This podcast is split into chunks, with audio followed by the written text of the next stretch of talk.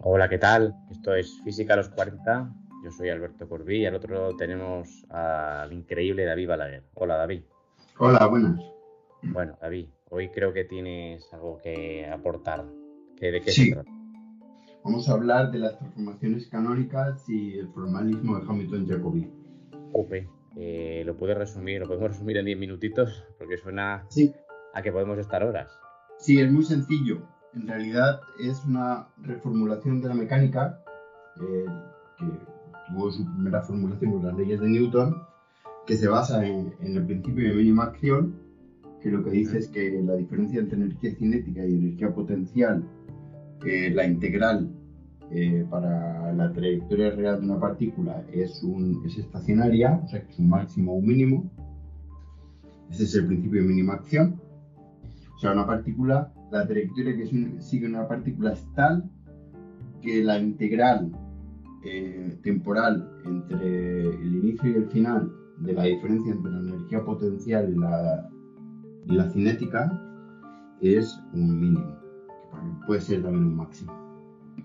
Y de ahí se deducen las ecuaciones de Euler-Lagrange. Y bueno, y entonces lo que se hace es em, generalizar el concepto de coordenada, que son las coordenadas cartesianas de toda la vida, al concepto de coordenadas generalizadas, que pueden ser ángulos o, energías o momentos angulares o cualquier cosa que haga que se simplifique el problema mecánico. Vaya, sí, sí. ¿De acuerdo? No recordaba que esto era tan potente. Sí, sí. Bueno, entonces, introducido el concepto de. Estoy yendo rápido porque quiero llegar rápido al formalismo Hamilton-Jacobi y las formaciones canónicas.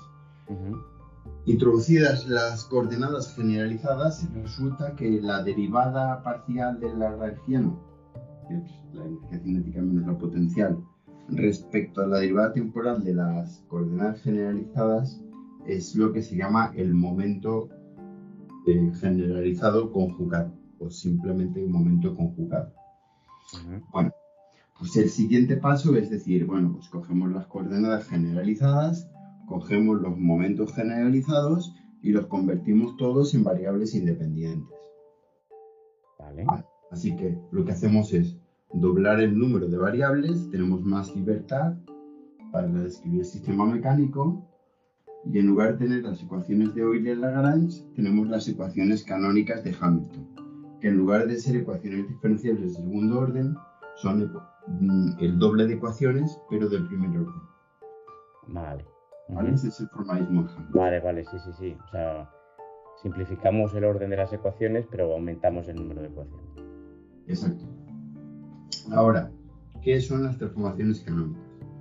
Bueno, pues resulta que si en el lagrangiano o en el, si en el lagrangiano no hay no aparece explícitamente una de las coordenadas generalizadas, entonces por las propias ecuaciones de, de, Euler-Lagrange resulta que su momento conjugado es una constante.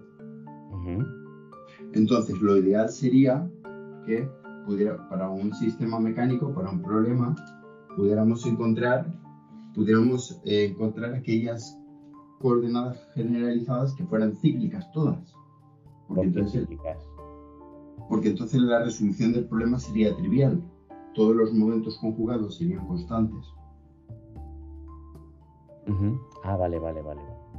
Y con el hamiltoniano tendríamos que las coordenadas generalizadas no aparecerían y los momentos conjugados serían todos constantes. Entonces el, el hamiltoniano sería una función de constantes y por tanto una constante. Ah, vale, vale, vale. Y las ecuaciones canónicas pues serían simplemente integrar una constante que sería pues una constante por el tiempo más otra constante que dependería de las condiciones iniciales. Jope, sí que es potente, sí. Sí, sí. Entonces, el problema eh, se concreta en buscar eh, coordenadas sistemas de coordenadas que sean cíclicas, que tengan el máximo número posible de coordenadas cíclicas. Entonces, el problema se reduce a buscar transformaciones de coordenadas. ¿Vale? Pero no nos sirve cualquier em, transformación de coordenadas. Tienen que ser aquellas transformaciones de coordenadas que dejen invariantes las, las, las transformaciones canónicas y el principio de mínima acción. Vale, vale, vale, sí, sí, sí entiendo. ¿Vale? Y esas son las que se llaman transformaciones canónicas. Bien, pues ya está. Esa es la idea de las transformaciones canónicas. Es muy sencillo. Ope, pues sí, sí, qué sencillo, qué sencillez y qué potencia, ¿eh? Sí. Y el siguiente paso es que cuando se hace una transformación canónica, el hamiltoniano cambia. Porque resulta que si nos vamos al principio de mínima acción, que es una integral eh, temporal, si añadimos la derivada temporal de una función que dependa de las coordenadas y los momentos generalizados, entonces al integrar una derivada temporal respecto al tiempo, pues es esa función. Y como las variaciones de las coordenadas y los momentos en los extremos son cero, entonces eh, la contribución de esa derivada total se anula. Claro. ¿Sabes?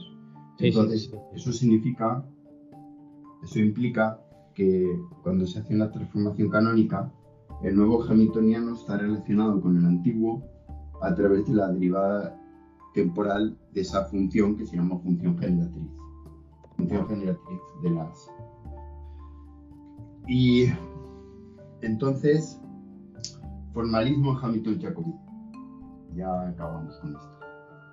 Okay. Eh, ¿Cómo?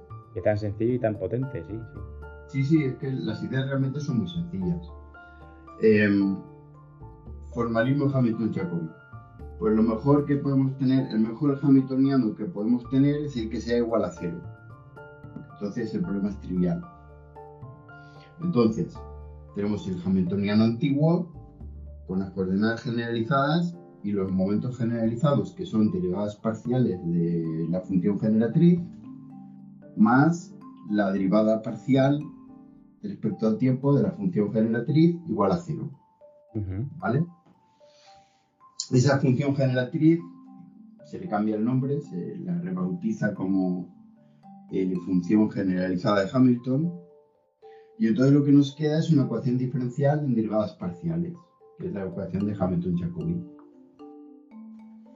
Y ya mediante la resolución de esa ecuación, pues podemos resolver los problemas mecánicos. claro, ya no es trivial, ya se trata de una ecuación en derivadas parciales. Y por eso en, el temario hemos hecho una, una, breve introducción, la hemos presentado, la hemos hecho, sí, la hemos presentado porque ya la resolución implica pues, toda la maquinaria de la resolución de ecuaciones diferenciales en derivadas parciales. Pero esa es la idea básica. Vale, estás hablando del temario de la asignatura de mecánica.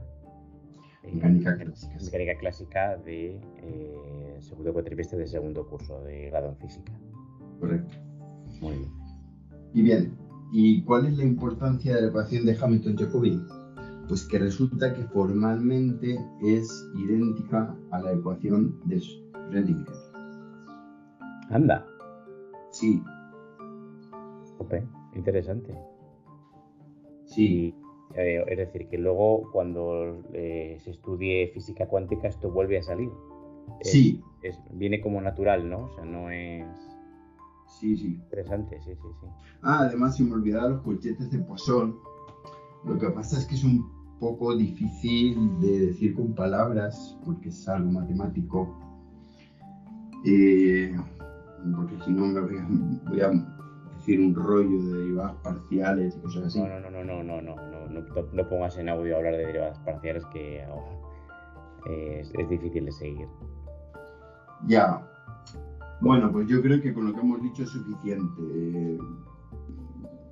Ya los cochetes de Poisson pues están tratados en, los temas, ¿no? Claro, muy bien.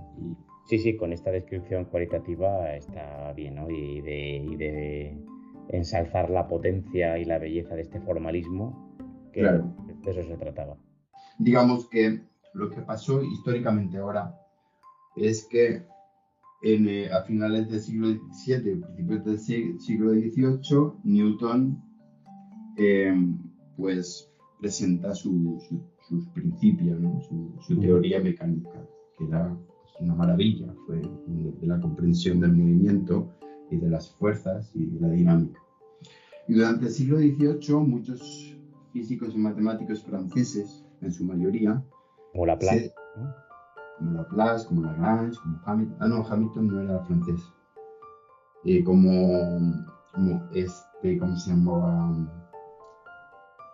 Se me olvidó el nombre. ¿Otro francés? ¿Lavoisier? No, no, pero No, Lavoisier no. Eh, del principio de mínima acción, Ma Maupertuis. Ah, vale. Maupertuis, creo que, es, creo que su nombre es parecido. Bueno, pues se dedicaron a, a, reformular la, la, mecánica y a profundizar en ello, en todo lo que hemos visto, ¿no? De todos estos formalismos. Y luego eso parecería que era un problema académico, ¿no? Pero no, no, al final resultó que no, que en el siglo XX, con la revolución científica en la mecánica cuántica, pues resulta que ha tenido su utilidad. Vale, vale. O sea que sí, que todos eh, eran como formalismos extraños y vueltas sobre lo mismo, pero que en realidad sí que tiene una utilidad tan, eh, que, se, que, se, puede palpar. Sí, excelente. Muy bien, pues nada, ¿no? Si en el fondo eh, sobre el formalismo de Lagrangiano y el, el, que se ha introducido hoy, eh, pues es lo que hacen es una, un, nuevo enfoque sobre la mecánica que permite eh, simplificar mucho la descripción analítica de la misma. Mm. Y de eso, de eso se trata. Pero al mismo tiempo es, es bellísimo, ¿no? Es bellísimo. Se pasa en el principio de misma opción, ¿no? También es bellísimo, ¿no? Lo, el formalismo de Lagrange, el, hamiltoniano, todo esto son, no, son más que, el formalismo de operadores y todo. Cada, vez, en realidad, la física eh, tiene una, artillería. Si, se utiliza la artillería matemática adecuada, se puede simplificar muchísimo. Mm. Y esto es lo que, lo que se ve en la asignatura de mecánica clásica. Exacto. Pues muy bien, David. Pues nada, un episodio cortito, pero que eso sobra para ensalzar esta, esta cualidad. Muy bien, pues nada más, ¿no? Nada más. Muy bien, David. Encantado de escucharte y nos vemos en el próximo episodio de Física a los 40. Vale, Adiós. Adiós.